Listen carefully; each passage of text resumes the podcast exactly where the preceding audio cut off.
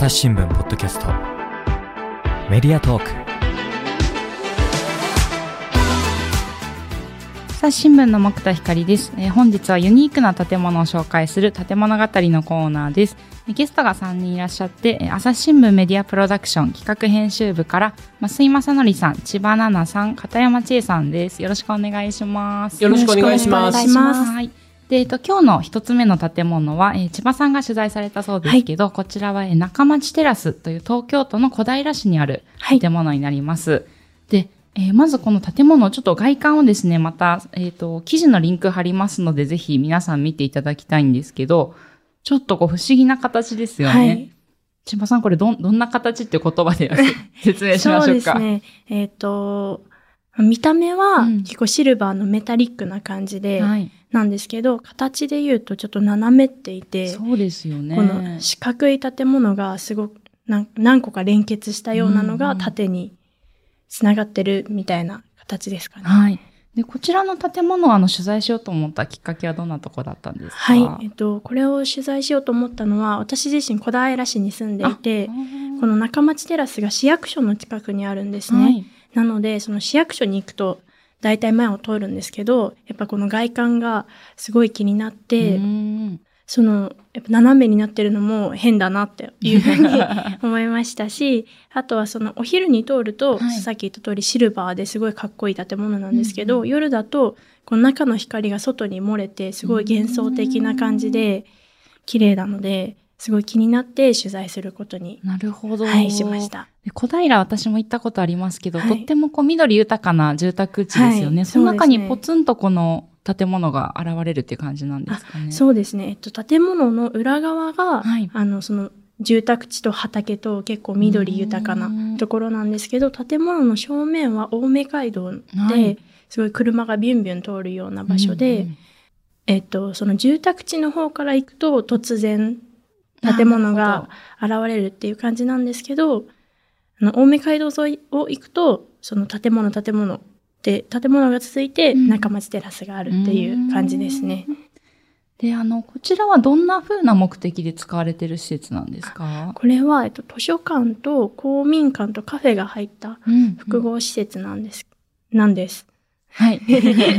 なんです。ね。はい、えっ、ー、と、あ、そうでした。で、今日ですね、ご紹介する二つの建物、どちらもあの、もう世界的に活躍されてる建築家さんの建物になりまして、はい、とこちらだ、どなたが設計されたんですか、はい、えっと、瀬島和代さんという、はい、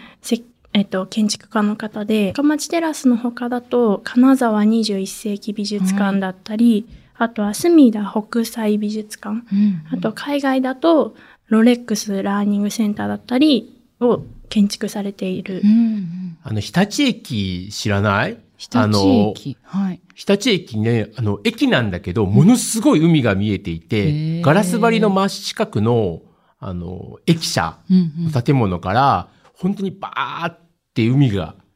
望めるっていうところですごい最近流行っている場所があるんですけど、それも瀬島さんが作っ。ええー、いや、あとルーブル美術館の文館とかもなんですよね。ねはい、もう本当にあ、かっこいいなと思った美術館、よくよく調べたら瀬島さんだったっていうこと結構多いのかなと思うんですけど。で、今回は、えっと、瀬島さんが関わるようになったきっかけっていうのはどんなとこだったんですか？あ、えっと、この中町テラスに関わるようになったきっかけで言うと、はい、その公募型プロポーザルっていうのをやったみたいで、うん、その中で、あの、瀬島さんの建築、建築設計事務所が選ばれたっていう経緯みたいです。で、実際あの中に入ってみていかがでした？建物。そうですね。中に入るとすごい作りが複雑な、なんですけど、で、中もそんなに広くなくて、どちらかというと図書館にしては狭いかなっていう建物なんですけど、この中、このスペースの段差が一段下がってたりとか、することでちょっと空間があるように見えたりとか、あとはその3階の図書館から1階のカフェにつながってたりとかで。そのまま連結、3階から1階に直接。そうなんです。階段とかで行けるんですかね？階段があって、そこから直接カフェに行けたりして、いいろんなところがつながってる建物でした。なるほど。じゃあ結構迷路のようなというか、はい、アスレチックみたいな感じなんですかね？そうですね。はい。で、あの、これ2枚目の写真も、はい、えっと、こちらもサイトの方を見ていただきたいんですけど、中の、これは中の様子ですかね？これは1階にある、はい、えっと、通路の様子なんですけど、1階が4つユニットっていうか4つ部屋があって、はい、その部屋が、あの、2、3、2階、3階に行くにつれて、こう、内側に傾斜、壁が傾斜していって、2階、3階で1つの建物になるっていう仕組みなんですけど。ど中が三角形にくり抜かれてるみたいなイメージですかね、建物のそういうイメージですね。だから1階、2階、3階ってあるんだけど、1階部分だけを切ると、4つ建物が要は分かれてるのよ。別々の建物は繋がってないの。で、繋がってないんだけど、上に行くとだんだん全部繋がっていって、要はワンフロアになる。うん、変な建物。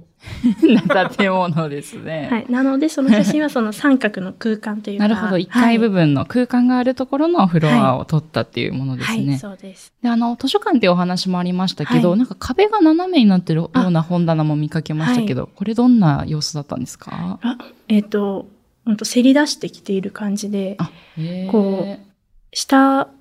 に奥行きがあって上にこう頭側に本棚がせり出してて。なるほど。じゃあこう上の方は本が迫ってくるような。そうです。へ覆いかぶさるような感じだよね、多分ね。すごいですね。あ圧迫感というか、なんていうか、飲み込まれそうな雰囲気はありますけど。そうですね。入らない本とかもあるみたいで。あ、サイズ的に入らないってことなんですかね。そうです。その本棚自体が壁に合わせて、立て付けの本棚みたいなので、うんはいやっぱり本によっては入らなかったりとかするみたいです。いや、なかなかこの建物はかっこいいんですけど、中をこう実際に使っていくとちょっと大変な部分というか慣れない面もあるのかなと思うんですけど、その辺はいかがでした？そうですね。確かにその、えっと、図書館も公民館も館長さんにお話伺ったんですけど、はい、やっぱ使いづらい部分はあるっていうふうにお二人ともおっしゃっていて、やっぱり斜めになってて本が入らないとかもそうですし、部屋もそんなに広くないので、部屋狭いっていう声もあったとか あったみたいなんですけど、まあでもその2015年に開館してからもう8年9年ぐらい経ってるので、はい、結構皆さん慣れてきたみたいで。当然そういう風になってるにはなんか狙いがあるわけですよね、瀬島さんには。あ、その狭くなった。そう、だからそういうその、ある種の使いづらさ、使いづらさはあるけれども、はい、でも、こういうふうにするっていう狙いみたいなものは？この形の狙いみたいなのってあるんですか？この動くような建築というか、不思議な形にした理由っていうのは。っていうのは、あの、えっ、ー、と、その、その、さっきも言った通り、その、青梅街道と、後ろに自然豊かな住宅地があって、はい、そこに、こう、溶け込むようにというか、うん、そこに馴染むような建物にしたかったっていうふうに、あ、みたいで、うん、その、建、そこに馴染むようにこう斜めの感じで、だったり人がすごく集まるような建築になったみたいです。うん。うん、その人が集まるっていうところが、その、今回これ図書館だったりしますけど、別に図書館を利用していない人も集まるみたいな感じの、まあ狙いっていうのが多分あって、で、瀬島さんって、あの、環境と建築みたいなテーマをずっと掲げてらっしゃって、うん、で、建築物って作ると結局それって仕切ることになるじゃないですか。壁によって仕切るみたいな。で、それを瀬島さんは仕切らない建築ってすごい意識されていて、あの、先ほども千葉さん話していた、金沢の21世紀美術館なんか、よく取り上げられてるので、ご存知の方もいらっしゃるかもしれませんけれども、うん丸い円形の外周をしていて、その外周が透明なガラスで覆われているんですね。だから、当然ガラスによって美術館の中と外は一応区切られてはいるけれども、でも視覚的にはつながってて、外の庭からその中のえー、っと、美術館を利用している方々が見えるみたいな。でそういうふうなことで中と外の、まあ、仕切りを極力なくすみたいな感じの狙いを常にいろんな建築で試されている方で、だから今回もその、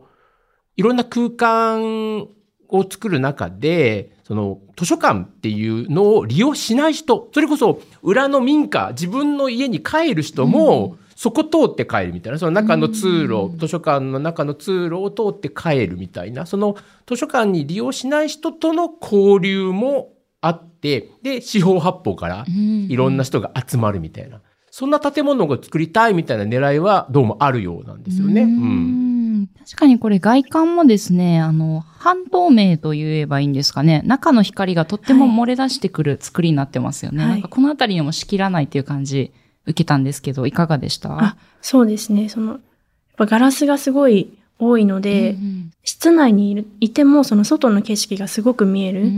ので、木生えてるなとか、あの、家の屋根赤いなとかっていうのがすごく見えるんですけど、うんうんその、なので仕切りがないっていうのは本当にそうだなっていうふうに思います。うん、まあ、ただ今回はその完全なガラスっていうよりは、えっと、網目状の金属が、あの、ね、あるんですよね。なので、はい、あ、厚すぎもしないというか、光もいい感じに遮るのかなと想像したんですけど。はい。あ、そうですね。その、網目状の、あの、アルミの、はい、えっと、金属がこう、周りを全部囲、囲ってるんですけど、うん、そのおかげで、光を入れつつも、外から見、お昼に外から見ると本当中が見えなくて、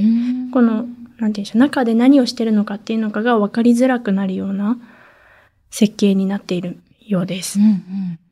で、あの、これ、瀬島さんのですね、言葉も記事の中で紹介されてて、あの、印象的だったんですけど、はい、えっ、と、陶芸や料理会など、玄関から部屋に行くよりも、思い思い直接部屋に入る方が楽しいと思ったってことで、なんか入り口からの動線も様々自由に行ける雰囲気なんですかね。そうですね。その、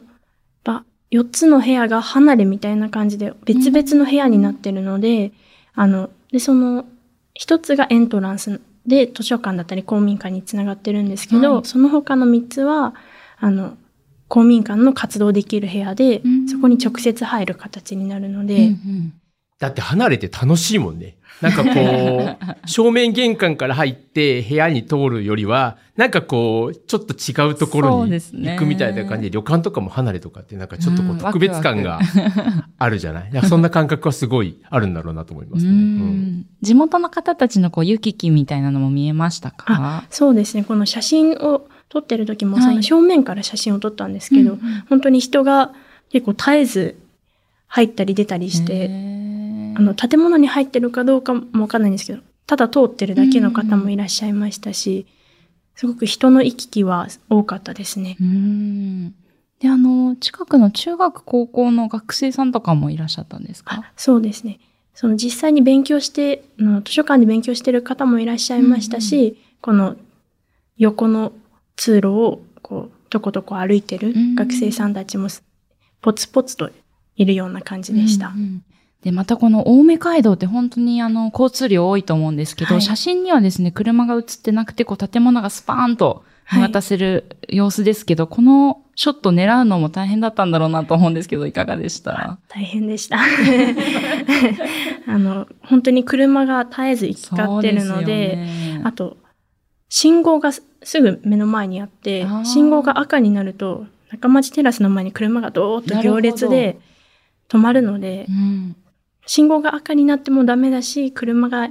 入ってもダメだしっていうことで結構一心を狙って 撮りました。なんで夜のショットにしたの？は、あの、中から漏れる光が綺麗だなっていうふうに。やっぱ印象的だったはい。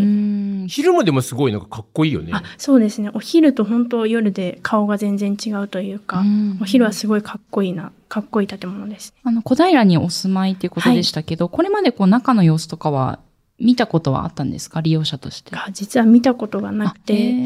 あの、一番近所の図書館ではないというか、なんか市役所に行くのに通るぐらいだったので、実際に使ったことはなくなくて、初めて今回中を見させていただきました。改めてこの中を取材したり、あと瀬島さんのお話聞いて、はい、改めてこう建物の見方って変わりましたか？そうですね。やっぱりさ、その、設計の目的小平市のが瀬島さんに依頼したり、この設計をちょっと変わった建築にしようっていう目的に、その観光っていう一つの目的があったみたいで、その私、小平市に結構長く住んでるんですけど、はい、小平市ってそのやっぱなんか何もないのがいいところみたいな。の がいやいいですよね。何もないのが一番ですよ本当に。何もないのがいいところだうん、だと個人的には思ってるので、はい、そのやっぱあなんか奇抜な建物が、かなって思ったんですけど、実際行ってみたら、やっぱその設計は変わってるけど、すごく馴染んでるというか、っていうのが面白いなっていうふうに思いました。なるほど。じゃあまた一つの観光スポットというか、外の人も訪れてくれるといいですね。はい、ちょうどあの、小平って西武線沿いで、うんうん、西武って今西武の鉄道って特急にラビューっていう特急があるんですよ。あのメタリックな、あの先頭車両が丸い感じのラビューっていう特急があるんだけど、はい、それ、瀬島さんが初めて手掛けた車両、鉄道のデザインを初めて瀬島さんが手掛けたっていう特急で、で、すごいその、アルミのメタリックな外装が、まあさっきの瀬島さんの外と内をつなげるってことで言うと、うんうん、いろんなその光を反射するようにできていて、で例えば、あの自然の中を走ると車両が緑に見えて、で、青空の下走ると車両が青く見えるみたいな。そんな感じのすっごい素敵な電車が走ってるんですよ。で、それ乗って小平まで行ったら、瀬島さんの特急に乗って 瀬島さんの建物見れるじゃんと思って 調べたら、その特急は池袋発の特急らしくて、あの池袋線を走っているので、で、小平って新宿線なんだよね。あ、線が違うんですね。そう、沿線走ってないの。ああ、みたいな。いや、でもこのラビュー、そういえば私、この間乗りましたね。今写真見たら、いや、窓がとっても大きくて、膝下ぐらいのとこからバーっと大きい窓なので、とってもこう景色が見えて、それこそ仕切られてないんで、こうスリリングでもあったんですけど、逆にこう、外が見えすぎて、ちょっと私には怖かったんですけど。秩父まで行ってんだよね。そうです、そうです。いや、でも確かにあれも楽しかったですね。やめでもちょっとその電車はまた別方向なんで、また。小平に行かないんですよ。なるほど。別日にちょっとお楽しみいただいてっていう。で、こちら、あの、カフェもあるんですよね。はい。なので、あの、一日ちょっといても楽しめそうですけど、カフェはいかがでした、はい、カフェは、その、作業所の方が運営されてるんですけれども、はい、その作業所で作ってるちっちゃいあのブレスレットだったりとか、うん、クッキーとか、そういうちっちゃい持ち帰れるようなお菓子とかも売っていて、うんそれも楽しいな、選んでても見てても楽しいですし、うんうん、あとはその図書館の本が、その館内どこでも借りる前でも持って行っていいっていう風なルールになっていて、なのでカフェでも本を読めるみたいなので、すごいいいなと思います。いや、のんびり本当小平の自然とともに楽しんでいただきたいですよね。はい、ありがとうございました。ありがとうございました。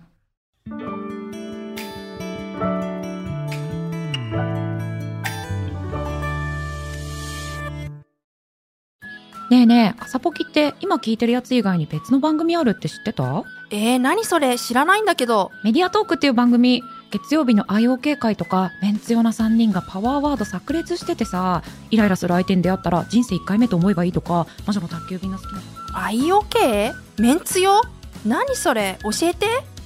メディアトークでは伊藤大地奥山翔二郎神田大輔の IOK 会など魅力的なシリーズが盛りだくさん。コンセプトはあなたとメディアの未来をつなぐ。メディアトークで検索じゃあ、二つ目の、えー、建物は石川県金沢市にある、えー、鈴木大雪館という建物ですね。こちら、片山さんが取材されたそうですけど、はい、どんな建物なんですか？はい。えっと、目的としては、はい、あの、金沢市出身の鈴木大雪、あの、仏教哲学者なんですけれども、はい、まあ、その、あの、鈴木大雪をの、えー、書物ですとか、写真ですとか、うんうん、映像をあの飾っている博物館という名目の建物です。うんうん。はいで、こちらを作られた方もまた、あの、世界的に活躍されてる方なんですよね。はい。谷口義雄さんで、はい、私はもともと谷口さんの建築が好きで、あの、豊田市美術館なんかも訪れたことがあるんですが、そのまっすぐな、あの、線というか、垂直というか、はい、その潔さがすごく好きで、あの、まあ、各地の谷口さんの、あの、建築を、あの、好きで巡っているんですが、すごい、各地、はい、ちょっと、各地というか、いくつか教えていただけます？本当にいろんなとこ作ってますよね。そうですね。あとは、あの、まあ、東京で言うと、あの、東博の、あの、法隆寺放仏殿とかも、あの、同じような、こう、まっすぐな感じなんですけれども、私が見たのはその二つなんですけど。あ、でも、あと、銀座シックス。銀座シあ、有名なのは銀座シックスと、あと、えっと、映画好きな人は、あの、村上春樹さんの原作で、西島秀俊さんが主演した、ドライブ・マイ・カーで、あの、広島のあの清掃工場が出てくるんです。すんごいなんかガラス張りの、おしゃれな、あの、ゴミ処理場が出てくるんだけど、うん。うん、あれ、あの、広島市観光局中工場っていうのかな、はい、その工場も谷口さんの設計なんですよ。えー、で、さらにニューヨークの近代美術館の増築にも関わったと。はい、本当に各地に、え、実は、まあ、さっきの瀬島さんと一緒なんですけど、はい、あ、実はここもなんだっていう谷口さんの建築いっぱいありますよね。はい、そうですね。で、その中の一つで、今回鈴木大説館ってことでしたけど、はい、えっ、と、まずですね、メインの写真見ていただきたいんですけど、えっ、ー、と、こちらがまた、水面に浮かぶ四角い箱っていう感じですか、はい、そうですね。あの、本当に、あの、6.8、あ、かける6.8のメートルの、はいあの、正方形の建物で、あの、試作空間棟というふうに名前が付けられてまして、で、そもそもここのあの建物が、えその試作空間棟と、入り口の玄関棟と、はい、あと、あの、展示棟ですね、うん、あの、展示物が飾られている展示棟と、学習、学習棟っていうのの3つの棟が、あの、ありまして、うん、そこをこう、回廊でつながれている。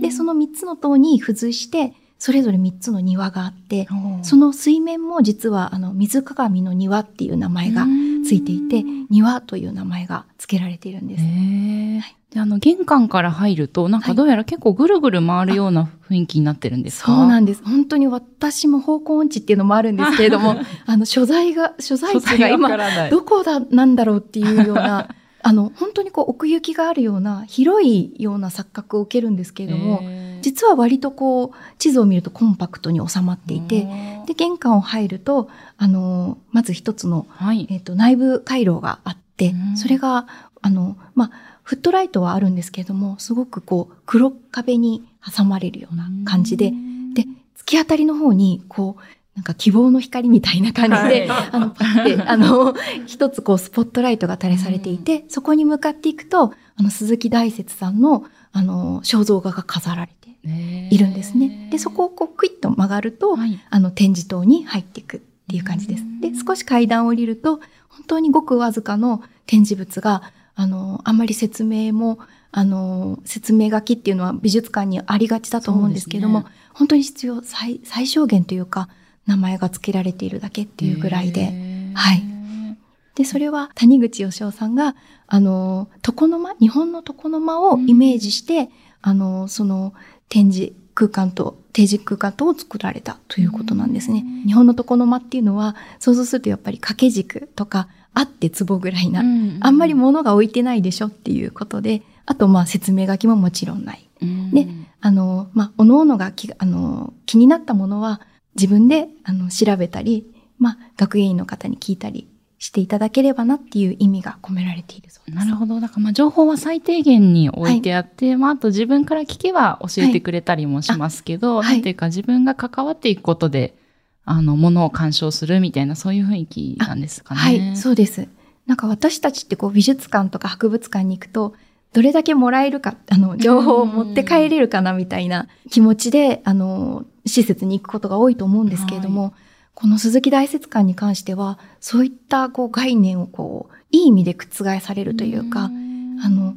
なんていうのかな、心がこう、フラットになって帰ってくるような、そういう場所です。確かになんか美術館大好きなんですけど、解説を読むのに必死で、あの、なんていうか、絵の方を見てなかったじゃんみたいなこと結構私の場合あったりするんですけど、はい、そういう恐れもなさそうな。そうですね。本当に、あの、本当にこう、最低限の展示物があって、多多すぎず少なすぎ、まあ、少ない方だとは思うんですけれども、どはい。そういうこう、あの、厳選された大大説に関わるものが、あの、きちんと並べられているっていうようなイメージです。鈴木さんといえば、禅なんですけど、なんかここの施設って座禅する場所とかってあるの？あ、座禅する場所というのはめあの明確には設けてないんですけれども、その試作空間棟の中に正方形の椅子がこうずらっとあの中に並ば、並べられていて。あ、この試作空間棟っていうのはメインの写真になってるところですね。はい、水庭のところ、はい。で、あの、サブの写真の、が内、あの、内観なんですけれども。はい、これ中から見たやつ。はい、で、あの、割と足の低めの、あの、正方形の椅子が、あの、何個か並べられていて、はい、で、その上に、あの、畳が張ってあって、まあ、あの、奈良から、あの、お坊さんの団体が、あの、旅行にいらした時に、あの座禅を組み始められたとか。そこで。はい。あと、まあ、フランスからのお客様で、はい、あの、見よう見まねで、あの、座禅を組まれたりとか。はい。で、ここは、あの、宗教施設ではないので、うん、学芸員さん曰く、まあ、あの、宗教系の質問には答えられない。うん、学術的な禅に関して、あの、大説の、あの、書物にあるような、書かれていることに関しては、回答ができるんだけれども、うん、その座禅はどうやって組むんですかって聞かれた時に、あの、回答ができない。だけれども、自由に、あの、組んでいただいていいですよっていうふうにはおっしゃっているそうです。じゃあもう過ごし方も自由なんですね。本当に自由で、あの、その試作空間棟に、はい、あの、4面に扉というか、窓が窓が、はい、はい、開いているんですけれども。これはガラス窓みたいな感じですか？いえ、えっと、格子の扉になっていて、はい、で、それを、格子をこう全開にしてもいいですし、ちょっとこう真ん中が開くぐらいに開けると、こう掛け軸のような、あの、向こうの、あの、風景が。向こうの風景が絵みたいに、はい、絵みたいに掛け軸みたいになるってことですね。はい、わあ確かに。なので、それをまあ自由にいじってもらってもいいそうです。でも全開にすると、本当に向こうの景色が、あの、ポストカードみたいに見えて、本当になんかこう味わい、他では味わったことのないような感覚に陥るというか。うはい、で、その水面も本当に美しいので、で、あの、波紋がこう広がるんですよね。それは雨が降ってるとこですか？下からポコッと、まあそういう仕掛けになってるんですけれども、で、その波紋がこうわーって広がって、で、全体の波紋が終わるぐらいにまたもう一回同じところから波紋がこう、だからこう絶えずまあ波紋が広がるんですけれども、そその、あの、水面を見ながら向こうの景色を見て、何にも考えずに過ごす。そういう。いや、贅沢な時間ですね、はい、でも。本当に、あの、ここでしか、あの、得られない経験ではないかなと思います。であの、これ写真は晴れてる時ですけど、なんか季節とか、天気によってもだいぶ景色が違いそうですよね。そうですね。あの、この写真を撮った日は実は曇天だったんですね。あの、こう、こう、今でも泣き、泣き出しそうな空というか、はい、でも、あの、谷口さん曰く、まあ、曇りが似合う。あの、あの、快晴よりも曇りの日の撮影の方が、あの、お好みらしくて、あ、それは良かったなって 思って、あとはまあ季節的には、学芸員さんが言うには、はい、やっぱりあの、1月2月、金沢雪が降る季節なんですけれども、それが一番おすすめだと。で、まあ、あの、食べ物も美味しいですし、何より、何よりその雪が降って、まずその水面に、あの、水鏡の庭に、はい、が凍る時があるらしいんですね。一面凍って、さらにその上に雪が降って、なので、その、こう、白と黒のコントラストがすごく美しく見える時期だそうで、寒いけれども1月2月がおすすめですよと おっしゃってました。なるほど。はい。あと秋とかも綺麗なんですか？はい。あの、向かい側が、あの、石垣になっていて、はい、さらに向こう側が、本田の森という、あの、こう、豊かな、あの、森が、あの茂っているんですけれども、そこが紅葉して、こう、一面真っ赤になるそうです。で、先ほどあの座禅を組んでる方もいらっしゃるってことでしたけど、他にどんな方が来られてるんですか、はいあの、やっぱり最近ではカメラをあの下げて、うんうん、あの、谷口さんの建築を目指して、あの、いらっしゃる建築好きの方ですとか、うん、あと平日は本当に海外のお客様が本当に多いらしくて、で、そういう方たちは、まあ、SNS で知った方も多いんですが、リピーターさんも多いらしくて、本当にこう、上辺だけで日本文化を知りたいという方よりは、もっとこう、深く禅とは、ZEN とは何だみたいな感じで、あの、深く日本文化を知ろうと思って来られる方もいらっしゃるそうです。あとはまあ、日本人の方で、あの、海外で活躍するアーティストの方、まあ、そういう方が、あの、よくこう、禅とは何だとか、そういうこう、海外の方と対話するときに、そういうことを聞かれるらしくて、でそういったときに、どうやって答えたらいいんですかっていうのを、まあ、あの、大説館に行って、学芸員さんに伺って、で、大説は英語ではこういう表記をされてますっていうことを伝えて、まあそのアドバイスをされたりっていうこともしているみたいです。おお話を伺っていると、はい、本当にこう人とのコミュニケーションがすごくある場所だなっていうふうに感じます。なるほど。じゃあその館の方とお客さんが結構お話ししたりする、場面も多いんですね。はい。あの、学芸員の猪谷聡さんという方にお話を伺ったんですけれども、うん、猪谷さんもやっぱり学、あの、海外のお客様がいらっしゃると、あの、やっぱり声をかけるようにされてるそうです。どういった目的でいらっしゃるんですかというふうに声をかけると、まあ、大抵の方は SNS を見てとか、うんうん、あの、いらっしゃるそうなんですけれども、中には、あの、全く谷口さんの建築ということも知らず、鈴木大拙ということも知らずに、うん、あの、チケットを買って入ってくる、入ってきて、ここは何をする建物 なんですかっていうふうに聞かれる方もいらっしゃるそうです。まあでもそういうこう事前情報なしで入ってもきっと楽しめそうな場所ですよね。はい、そうですね。やっぱりあの、大説のあの功績を伝えるための施設ではあるんですけれども、うん、まあ自由に本当にあの、いろいろなこう勉強とかをこう、あの、取っ払って自由に入ってきていただけたらっていうことが、あの、井ノ谷さんも嬉しいっていうことをおっしゃってました。で、あの、試作この空間島っていうとこからまた戻ってぐるぐる回っていく感じなんですか、はい、帰り道っていうのは。そうですね。ま、また戻って、えっと、来たところを戻ったり、そうですね。戻ったり、迷って、迷ったので、どうやって来たっけなって今思って、そうですね。ぐるぐる回って、また玄関の方に戻るっていう感じになります。で、あの、谷口さんのファンということでしたけど、はい、今回この記事の中で谷口さんの鍵括弧、はいセリフがありましたよね。ってことは、お話ししたんですね。はい。あの、お電話で取材させていただきました。めちゃくちゃ緊張しました。いかがです？なんかスムーズに取材は受けていただけたんですか？はい。あの、やりとりは事務所の方に、あの、が窓口になっていただいたんですが、はい、あの、まず、あの、過去に、あの、掲載された、あの、建築雑誌の方、うん、あの、の紙面を送っていただいて、で、あの、取材には応対していただけるんですが、まあ、電話でということと、うん、あと、10分、20分以内ということと、うん、あと、その、あの、過去の記事に、をご覧に、見てもらってから、あの、事前に質問事項を、あの、くださいということだったので、うん、ものすごく考えました。あの、誰も聞いてないことを、あと、かつ自分が気になっていたことを聞きたかったので、一週間ぐらいかけて質問を2個ですけど、絞って、はい、投げかけました。いや、で、そのとっておきの質問、何をお聞きになったんですか？はい。あと、まず一つは、あの、まあ、他の建物でも印象的な谷口さんのあの建築は本当にまっすぐな線が印象的ですけれども、それは意図するところがあったんですかっていうことを聞いたところ、はい、あの、自然界にない線だからというふうに回答されました。で、あの、自然にはまっすぐなものってないでしょ、うん、で、それと調和するために、あの、まっすぐなものを取り入れていると。